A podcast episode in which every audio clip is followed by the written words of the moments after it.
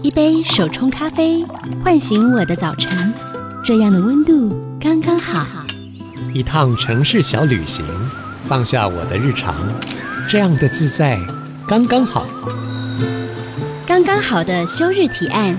陪你感受刚刚好的生活美学。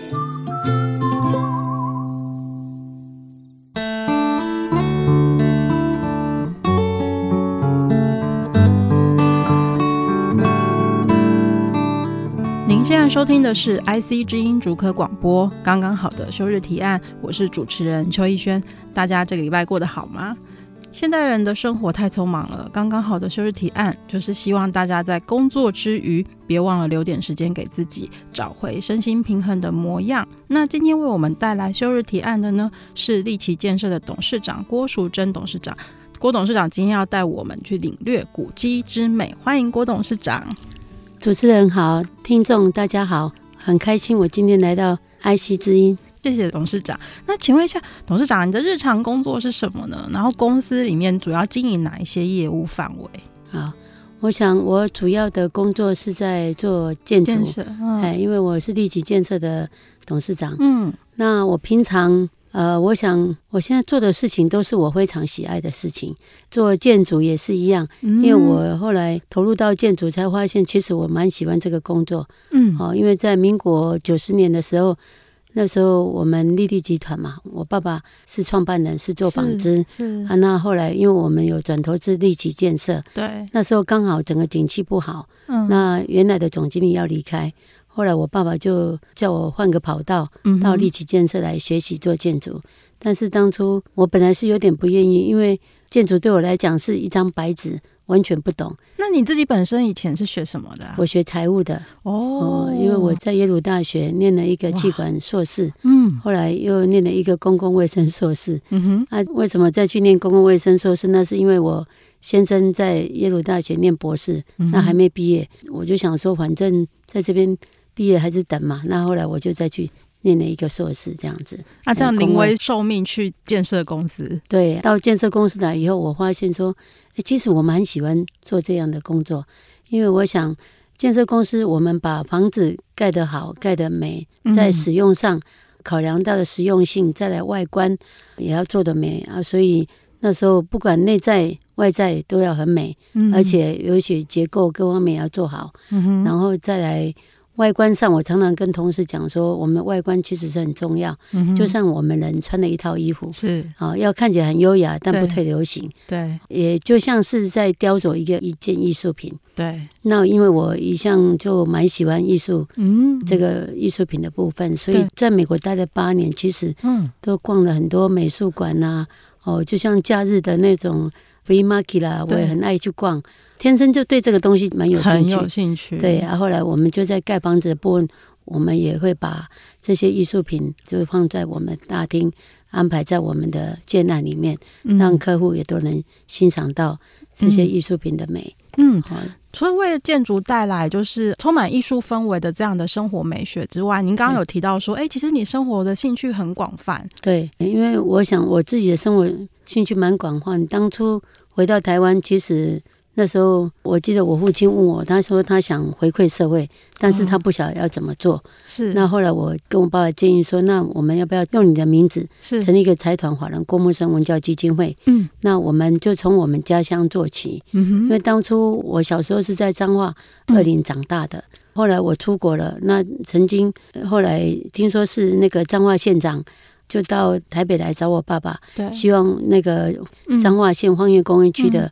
那个地方工业区刚做好，还没有人要去使用，所以邀请我爸爸回对去那边设厂对啊，能增加就业机会。嗯是不然乡下地方的人，所有都跑到台北都市来的，对啊、那边不是很老的，是很小的。是是是啊，后来我就跟我爸讲说，那我们就从我们彰化开始做起，哦，嗯提供一个奖助学金，因为那个地方那时候企业也没有企业，是那我爸爸就毅然决然就回去买了大概三分之一的那个工业区的土地，对就去开始做纺织厂。嗯，所以那从这样开始回馈社会的，对对对啊，那我们就提供了二十七所中小学的啊奖助学金啊，如果哇学校有紧急需要用的设备或是紧急救难的费用，我我们都会提供这样子。嗯啊，一直到现在、嗯哼哦、啊，另外到民国八十五五年成立基金会啊，八十六年我们就有一个企业总部成立，嗯那地下有一个两百平的空间，商业空间。对那时候我就跟我爸讲说，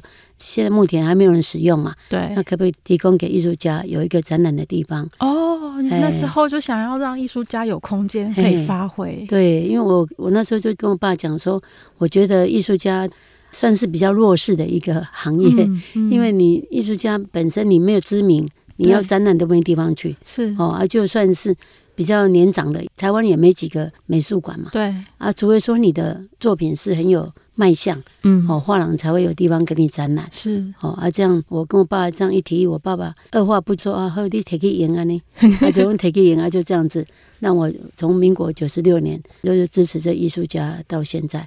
啊，我收藏的我都是支持我们台湾的艺术家，台湾的艺术家，哎，他啊哇来有展览啊，有卖也好，没卖也好，我都多少我都会跟他支持，跟他收藏。嗯啊，我看到我喜欢的，他就把它收藏。我常常有时候看有些人展览，哎诶一张画都没卖掉，说实在对他来讲，那个不是鼓励，是一种挫折。我嗯个人会打击 对哦对对，你看那个他原料也要钱啊，然后也没有薪水，有卖对掉画作对才有。对所以说，有些很多艺术家都走不下去了。艺术家那么多，我也没办法说每个都要支持，对没有办法说长期，但是能支持一个就算一个，对，啊，来一次就算一次，嗯啊就这样子，嗯嗯嗯真的到现在这样子。哇，真能感受到董事长对于艺术的深切的爱好哦。那听说郭董事长也很喜欢古籍是吗？对，那对于这个古迹的部分，我觉得古迹其实虽然它是古迹，但是我有时候常常会觉得说，该保存的还是要保存哈，因为嗯要拆掉一个房子是很容易的，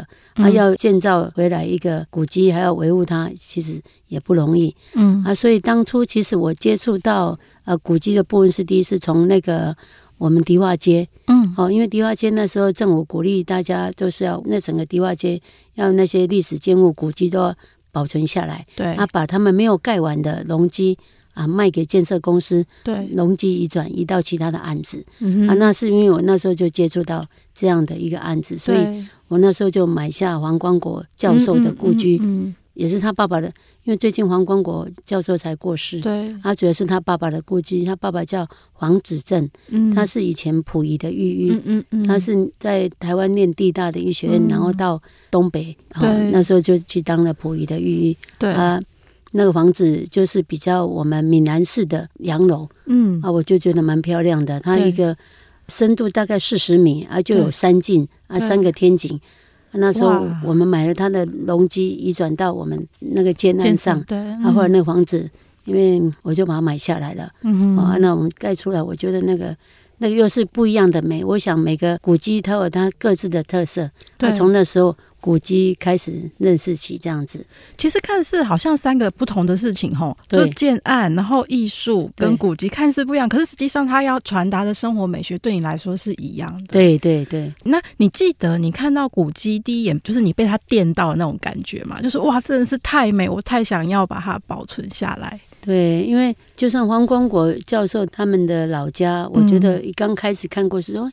哇，怎么他那个砖就是一个柱子，对就是那个骑楼的柱子，两个柱子很吸引我。为什么我们的砖是方形的、长方形的是一个砖块，怎么可以把它变成一个圆形的柱子？而且用砖哦用我那时候就很吸引我，砖说，哎、嗯哎，这是怎么做的？一个砖块是方形的，嗯啊，它是怎么去把它磨成这样子，做成一个圆柱？原著哦，那两个柱子也就蛮蛮吸引我，觉得蛮美啊。这个技术上是怎么弄？我觉得嗯那个一个建筑物都可以欣赏它不同的地方，嗯哦，不同的角落或是不同的装饰，很吸引我。就是建筑，你从嗯建筑的 background，、然后当进到古街的时候，你就会开始观察，就说，哎、对它的结构是怎么样，嗯对对对然后它有没有什么，比如说你刚刚讲到三进，可能也还有天井之类的，它怎么样安排规划，这些都是对你来说，你会去看那个空间的布局，还有它当时生活的状态，这样子。对，我觉得这有有点变成职 业病了、哎，那为什么要这样子啊？房子为什么它在我们人占的一半的地方，它下面是用那种石头去砌起来的？嗯，啊，听说那个有一些奇里暗石，啊哦，或既者然以前是压船石、哦压那种船石头，对就一整层啊，上面是用用那个竹编的那个泥土去封上来，上面就不见得是有些是用砖，对，或者说用泥土。以前他们叫土嘎土，托嘎土，嗯哎、啊，下面它是用石头，上面会怎么会这样？后来我们才知道说，原来是以前那个淡水河会淹水，哦，哎对，啊，会淹水到什么的地方？它那个地方下面就是用用石头砌起来，嗯起啊，来上面再用土嘎土，哇是这样子。所以其实建筑真的反映了当时的人的生活样貌。我想对古迹就是可以让我们重建历史哦。那董事长在国内外，你自己有没有特别喜欢的名胜古迹？可以给我们举几个例子吗？当然，国外欧洲的、日本的，吼，那个大陆都一样，几乎都是名胜有古迹很多都名胜了古 迹。而且你看，欧洲的国家，法国、哦，意大利，对，啊，你看他们那个国家，就是祖先留下来的这些祖产，都是这种古迹嗯留下来，你就收门票。你不觉得他们就是靠这样的过日子也很棒？但是他那些古迹保留下来就是很好。嗯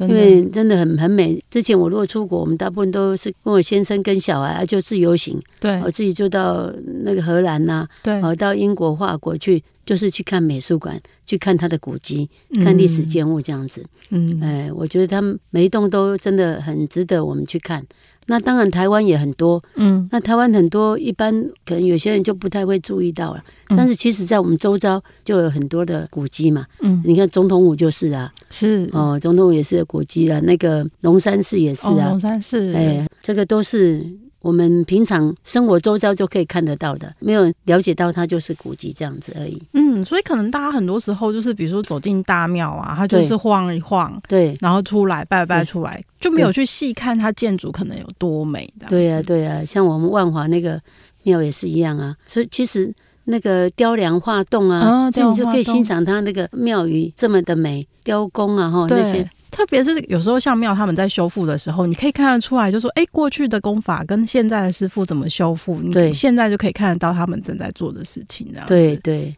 那所以董事长，您在参观古迹的时候，你还会注意哪一些细节？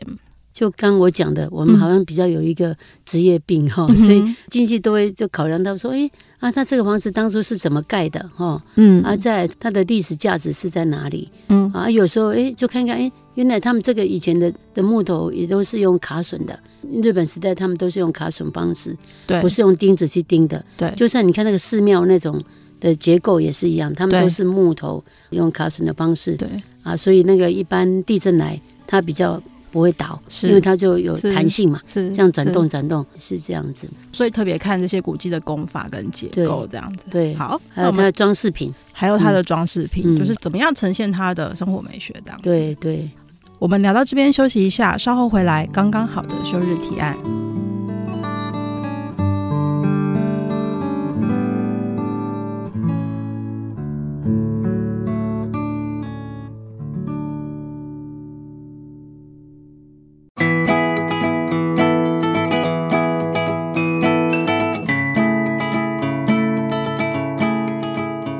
欢迎回到刚刚好的休日提案节目现场，我是主持人邱逸轩。今天来到节目现场的是希望唤起老空间灵魂的立奇建设董事长郭淑珍董事长。郭董事长要带我们好好的踏进古迹的美好世界。想先请教郭董事长，古迹在法律上是不是有一些定义呢？一般的那个市定古迹嗯是由那个内政部、嗯哦，行政内内政部的文化部他对们来定的。透过那个文字法，他们有分对了三种等级。对，哦，第一个是以一级、二级、三级来区分。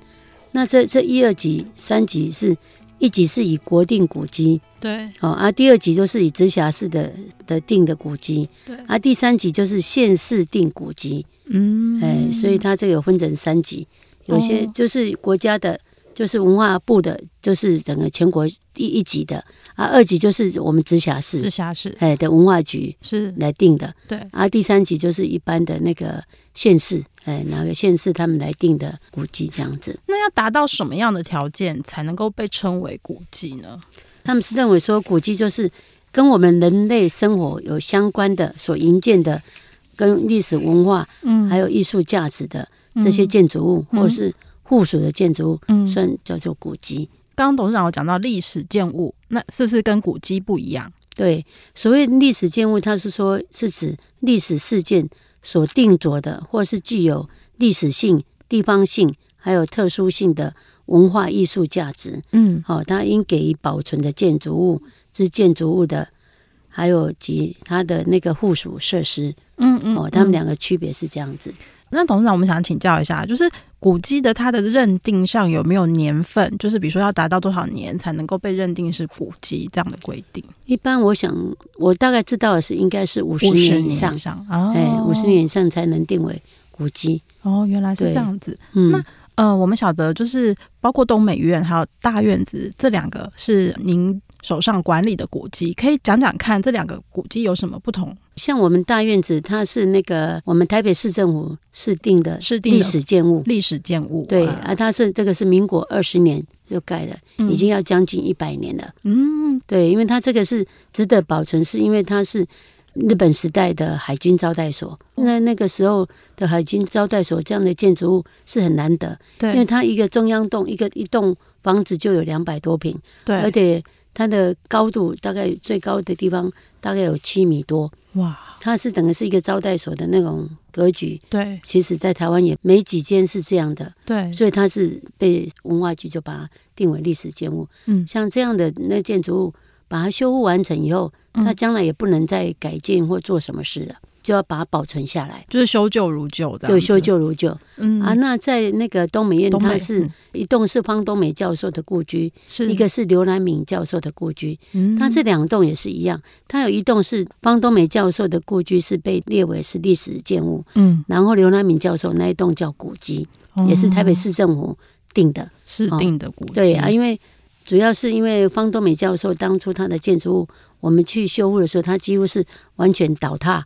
在地板上的，哦啊、真的，然后杂草丛生这样子。嗯哼，哎，当初我会去发现这个房子，是因为我旁边是我们立即建设在盖大楼，嗯哼，啊，那嗯哼我去现场看现场的施工，爬到楼上看下来，讲说，哎，奇怪，怎么有一栋日式房子真的完全倒塌在地板上，然后杂草丛生？对哎呀，那时候我就请同事说，哎，你去查一下是谁的房地产，怎么可以把它败坏在这边？啊哈啊，就同事查出来，原来是台大的。嗯，所以你们就去跟台大联络吗？对，我就跟跟同事讲说，你去问台大，为什么他的房子好好的房子，怎么把它败坏在那边，没有维护就丢在那个地方，嗯这样会影响到我们将来住户的环境啊。对哎，我怕那到时候那杂草丛生的话，蚊虫会很多。那个住户上面看下来就觉得一堆废墟，这对，样也不太好。那既然问了以后，台大就就很开心，就请我同事说回来可不可以请我去帮他修复，嗯用 ROT 的方式去帮他修复、啊，就这样的结缘，所以我就去修复了这个。啊，在修复的过程会不会有一些限制跟规定？因为要去修复历史建物跟古迹这个部分，嗯不是是随便人可以去做的。对第一，你要找到一个做过古迹的建筑师，对他有做过古迹的建筑师，还有那个营造厂，对他也修复过哦古迹这种历史建物，你才可以来做这样的工程。嗯哼，所以我们当初也就是要找有这样条件的人才能来施工。那当然，原来他台大他自己的这个房子，他已经都有做研究调查，哦，哦它所以原本已经就有那个图面了嘛，对图面的研究哦调查有在，嗯所以我们就要修旧如旧，对照原来的工法，它原来的样子对再把它恢复。嗯，哎，那像东美院大概花了您多久时间？应该有三年半。所以盖一个小房子对比盖一个大楼还慢， 他走很多程序。对而，且刚刚其实前面我们有聊到，你说其实一进去东美院的时候，我们现在看到很漂亮的那个庭园跟树，其实是后来您打造出来的。对，因为当初我们来看的时候，就是两栋房子嘛，就是草还有一些树哦，也很久的树木。对，那后来我在修复过程，我发现说，嗯，这个只是盖把两个房子修复啊，当然原来的那个老树也要保存下来，可是就没有那种日式的庭园的那种味道，好像嗯，还缺了什么。对，后来我们就特地去找一个卓建筑师，他专门在设计日式庭园，再把它做得更精进。所以那时候刚开始，我们去年十一月才开幕嘛，嗯，那有客人来就觉得说哎有一点伪出国的感觉，就好嗯像哼来到京都的感觉。真的那个哎氛围真的很满，对我们想说，一个庭园有水也最好，因为那个地方一般你让它生态更好，就是要有水。那另外一边我们就做一个枯山水，对让它完全不太一样的景观。两栋房子看出去的景观是不太一样，这样子。真的，我觉得进到东门院都很像进到另外一个时空，对就很像没错日本的感觉。对对，那呃，董事长，你们在修复这个古迹的过程里面啊，有没有遇到一些比较困难的挑战呢？因为在修复过程，就是除了把原来设计再做回来啊，再来就是说，因为我们这个必须要送神啊，因为它这个是古迹，但是有些新的那个我们那个建筑法规对，有时候它会受限啊，嗯所以这里都要文化基准。就像我们大院子当初在做的时候，对，因为它原来建筑物本来他们都会有加盖，对，因为以前它有一栋房子里面就是要住两户，为两户人家，是他、可能刚结婚，他没有小孩，是啊，慢慢小孩多了，他就一直加盖出来，对所以这里左边加一块，右边加一块。啊就好多块啊，然后后来他我们去的时候，那都是败坏的，对，所以它那个面积让你可以把加盖的部分做回来，嗯但是我们就觉得这样一块一块是不好用的，对，所以我们把那个都打掉，全部我请李天朵建筑师嗯嗯，再帮我们嗯规划成一个玻璃屋，是哦，才有那个大院子那个餐厅，餐厅，嗯对哎，把原来面积再把它组合在一起，把它修复回来。那但是在修复过程中，因为我们把材质就用玻璃屋的方式对做出来，就随时都一直被检举，哎，明明那是合法的合法的建筑物，嗯然后走过去看到，或是在楼对面的楼看到说，为什么我们有一个玻璃屋？他认为是我们是加盖还是怎么样？哦，哦，然后他就去举报，对啊，举报，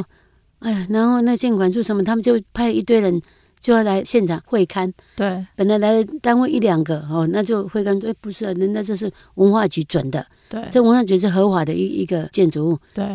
结果好，那就是过了就算，就是他确定已经是是合法的，没多久又去有人就去检举一次，哇，再来就是会同五六个单位，到最后七八个单位都来了，天啊，好伤脑筋啊，哎很伤脑筋。那台大也觉得很伤脑筋，明明这是我们透过文字法做的，对，原来的那个建筑物是可以再把它修复、再利用的。嗯我的意思说，明明这是合法的，嗯那文化局应该跟他讲说，人家合法，你根本连会看都不用，嗯再会看嘛，嗯哦，就种种就这样子。也是要拖很久。那再来就呃五大管线一申请，我看不止半年，要申请一个挂电表、嗯哦，那至少也半年以上。所以我我们那个大院子修复快五年，第一个案哇子修复了大塞大概五年，就是因为一开始也不知道嘛，因为才知道嗯这程序在走的都过程就很久。那就算嗯到最后，必须我们的单位是文化局嘛，对哦，啊，到最后也是要文化局通过我们的可能是使用许可证要他们通过，对也，是至少半年跑不掉。这真的要有发心跟很大的热忱，才会愿意把这个过程全部都走完欸呢。对呀、哦所以那个文化局局长都就知道说，哦，因为我对修复这个古建筑物很有热忱很，有真的要热忱喜欢真才的，愿意这样嗯这么投入的做。那董事长，你觉得在修古迹的这个过程，刚刚有讲到有很多就是繁琐的细节嗯哦，你觉得对你来说最有成就感的部分是什么？我觉得最有成就感是说，我们把一个建筑物。哦，已经都败坏的一个建筑物，把它修复完成、嗯啊，把古迹保存下来，让更多人可以来享用。哦，我就觉得这个也很开心，因为我想这个这样的建筑物是一个公共财，那对做了也让更多人可以来体验这样的一个古迹跟历史建物。我们现在人可能很很少接触到这样的那个日式的房子了，嗯，对，因为其实，在台北市的路上，有时候你走到某个巷子里面，真的会看到败坏的日式房子。对，很多。我想让老建筑注入新生命是非常不容易的事情哦。如果没有像郭董事长这样满腔的热情，是没有办法推动的。我们聊到这边休息一下，等等回来。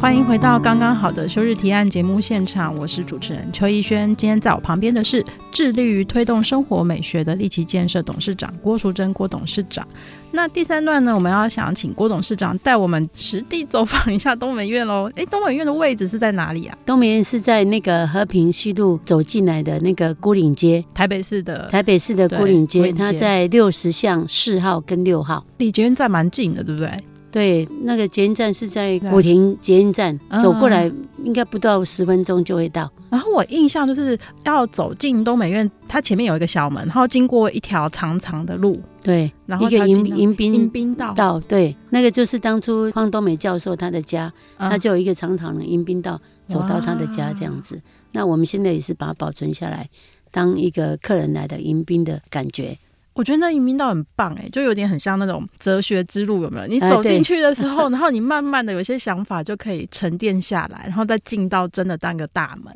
对然后一进去左边就是方东美教授的对家，对吧？对，因为我们那个迎宾道本来他没有种种什么东西，后来嗯，我们就两边都种了那个竹子。竹子啊，嗯竹子就这样垂着，这样蛮漂亮的，那嗯比较雅致，迎接客人进来。对那客人进来，面对的就是方东美教授的故故居，居对嗯方东美教授他是您刚刚说他大概是在哪一个年份来台湾？哦，方东美教授已经蛮久的，因为其实是过世很久了，然后、嗯嗯那他当初来到台湾，听说那时候是因为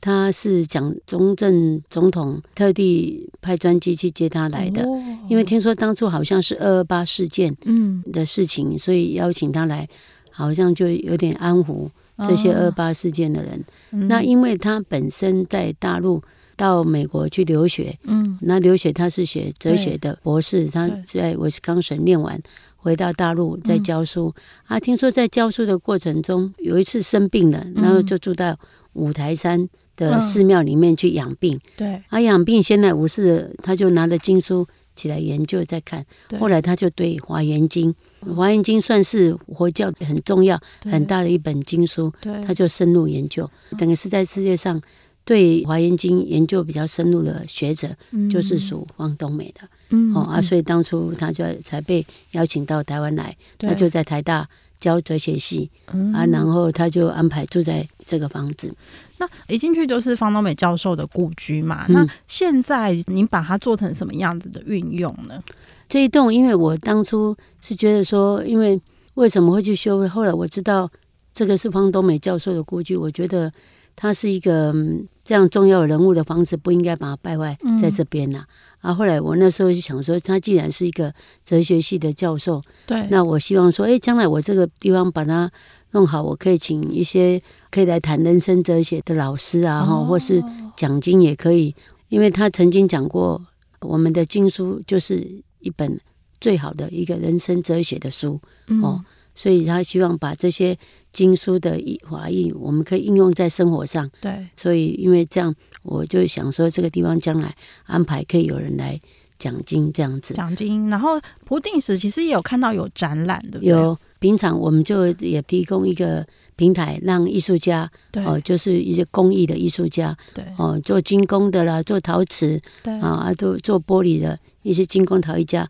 对，可以来这边做展览。嗯所以我们每一个月有一个档期这样子。嗯，那再来就是我们也提倡一些喝茶的空间，对然后我们有茶师在那边可以预约来喝茶哦哦，让他喝茶，还可以品茗，在欣赏这些艺术品这样子。所以平常如果想要去东美院参观的话，需要先预约吗？是不用的吧？参观是不不用，用你的参观就是来就都是随时都可以参观、嗯啊。当然要要吃餐厅或者要喝茶就要预预约了，约哦，特别这样比较预约可以，准备。嗯哼，哎、嗯啊，哼那如果进来参观，我都跟同事讲说，只要客人进来，你要尽量都要欢迎客人，不管有预约没预约。都是要帮他介绍，所以我们有时候都会帮客人导览，嗯哼介绍一下这个空间的过去跟现在。那刚刚你有提到说关于茶食啊这些部分，是不是也有配合这个空间做一个设计呢？哦，有有有，嗯，对我们有一个喝茶的空间，像茶席那样的茶席这样的空间，对嗯啊那也在那边办过茶席的活动，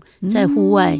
就在我们的那个那些松树下，嗯，哦，那也在那边品茶嗯啊，室内都可以。所以其实在这个哲学老师的故居里面，然后去享用一份茶席，其实跟这样的日式的古籍是非常合适的，但对味道是非常 match 的。对，没错，那中间庭园的部分，您刚刚提到有松树，就是会有比如说像不同季节啊，会有不一样的一些植物的表现吗？有有，嗯像我们刚出道的时候，其实那一个迎客松那一棵松树，嗯其实都已经百年了，是蛮、哦真很的啊漂亮的、嗯啊，但是因为它是被那个榕树哦把它覆盖着。哦，哦榕树长得太大了，整个全部都被覆盖着，所以它都吸收不到阳光，哦，其实都已经奄奄一息了。嗯哼那我们就赶快把那个榕树先把它切掉，嗯让它有阳光可以吸收。对，然后它又生病了，嗯我们也再去把它治疗。哦，那现在就长得蛮美的了。我们就把它当做是一个迎客松，迎客哎、松就让欢迎客人进来。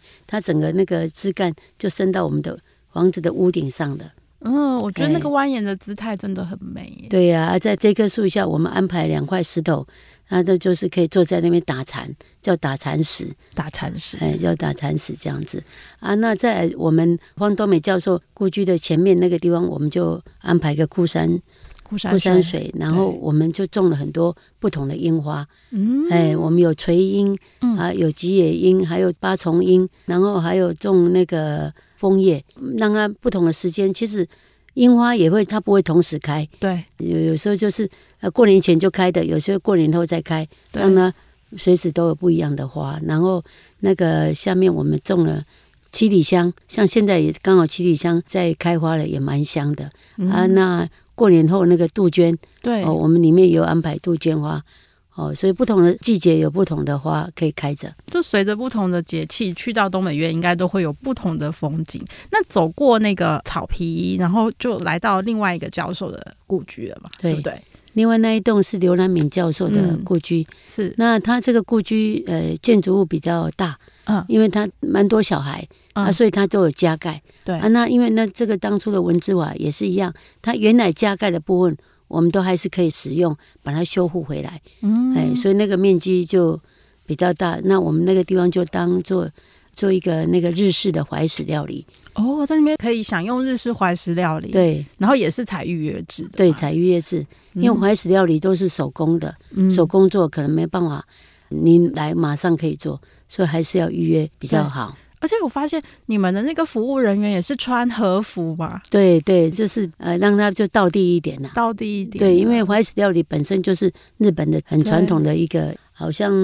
贵族吃的那种料理这样子对。，真的对精进料理。哎那董事长你自己在东美院的时候，你有没有你最喜欢的一个角落？你最喜欢待在哪里？我觉得东明如果坐在那个松树前面那个 deck，、坐啊在那边就看这个松树啊，看到庭园，看到我们的新智池，对，呃，那个角落看过去真的蛮美的。自己就会坐在那边，对就是享受一个下午这样。对对，啊，我下次要去打禅师那里，好 好，占据一定要那个来位。对，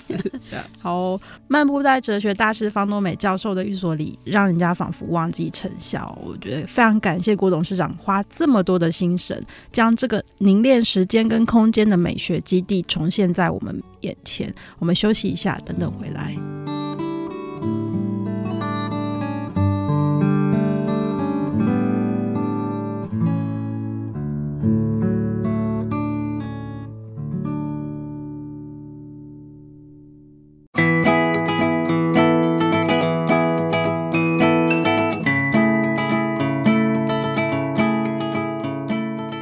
欢迎回到刚刚好的休日提案节目现场，我是主持人邱逸轩。今天来跟我们分享古迹之美的是立奇建设的董事长郭淑珍董事长。董事长，我们可以来聊聊你自己未来对东美院还有什么样的规划吗？我想东美院我们现在目前除了展览，我想办活动也很重要。嗯啊，其实我们最近办过两场嗯的那个婚宴，也哦也在我们东美院，很多人也想到我们这个地方来办婚宴。嗯那当然，我们也有很多精品的公司也到这边来办活动。 VIP 的活动这对样子， VIP 的活动，我、嗯之前好像听说还大排长龙的。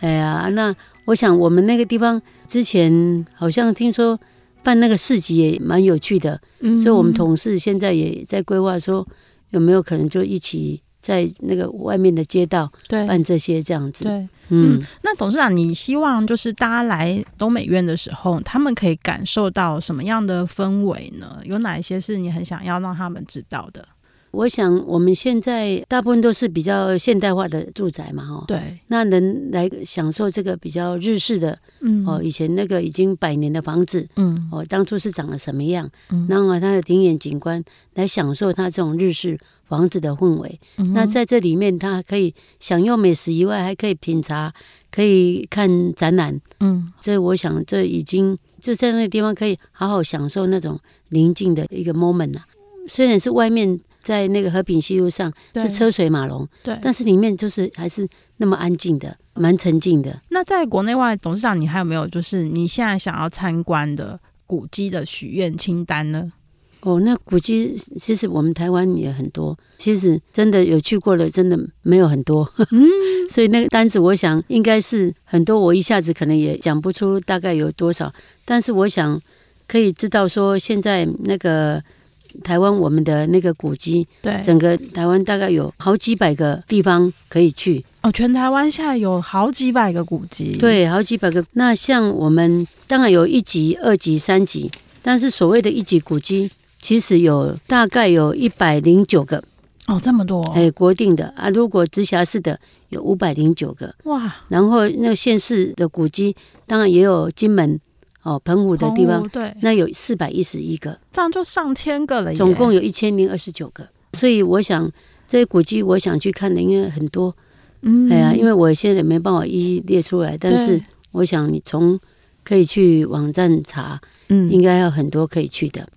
董事长你自己除了参观古迹之外啊，平常休息的时候你还会做什么呢？有时候会去听音乐会啦，嗯哦，然后再去看展览啦。嗯那展览有些展览是我们自己的展览，也有别人的展览，嗯，我、哦、都邀请我们去看看一些外面的展览啦。嗯然后音乐会，因为之前我先生常常在国家音乐厅都有买常年的套票，嗯嗯嗯，所以我们都常常会去听音乐会。嗯那当然，因为这几年的疫情的关系，就没有没有出国。嗯是不然之前我们很喜欢，就是我们家三口就跟我女儿三个人，就是到欧洲、到日本、到很多地方自己去自由行，啊，嗯去逛美术馆。嗯，就像你刚刚说，美术馆其实很多都是古迹了，对对，很多的古文物，然后建筑物本身就是一个那个古迹的历史建筑的。历史建筑，去欣赏他们的美。那你自己觉得啊，休日对你来说，怎么样才能够让你有充电的感觉？休息的时候，其实有时候休息的时候，我常常讲说，有有时候现在因为有东美院跟大院子这两个地方，嗯我常常假日都会去那边。啊，有时候算算是工作，也算是休息，嗯因为有时候去那边看谈谈事情，或是开幕茶会或什么的，也算是比较放松啦。嗯因为到那边跟他谈事情也很方便，喝个咖啡，喝个茶，然后嗯在那种氛围谈事情，谈的也会比较顺利。就是在不同的情境的转换下，就是这种古迹或是历史建筑，就会让你觉得放松跟充电。对，那个心情就不一样。那董事长，如果大家对今天古迹或是历史建物的讨论啊有兴趣的话，可以到哪里看到更多东美院的相关的讯息呢？我们要找找到你们，在我们的网站上面都有，就其实我们打东美院对，懂东美院跟大院子，大院子，然后就哎可以直接找到你们的讯对息。这，样子，我们的活动信息在上面都会公布。谢谢董事长今天的分享，谢谢。谢谢。我想，古迹的保存，保存的不只是建筑本身，更是保存下那些珍贵的记忆。在都市生活光速运行的当下，这样的老空间就像是一个温柔的提醒，提醒我们可以慢一点，可以给自己一个深呼吸，然后再继续前行。下周五晚上七点钟，请您持续锁定 FM 九七点五 IC 之音，刚刚好的休日提案。到各大 podcast 平台搜寻“刚刚好的休日提案”也能听得到，也欢迎您追踪我们的 IG“ 生活慢慢学”，跟我们分享休日的你会想做什么。刚刚好的休日提案，我是主持人邱逸轩，我们下周见。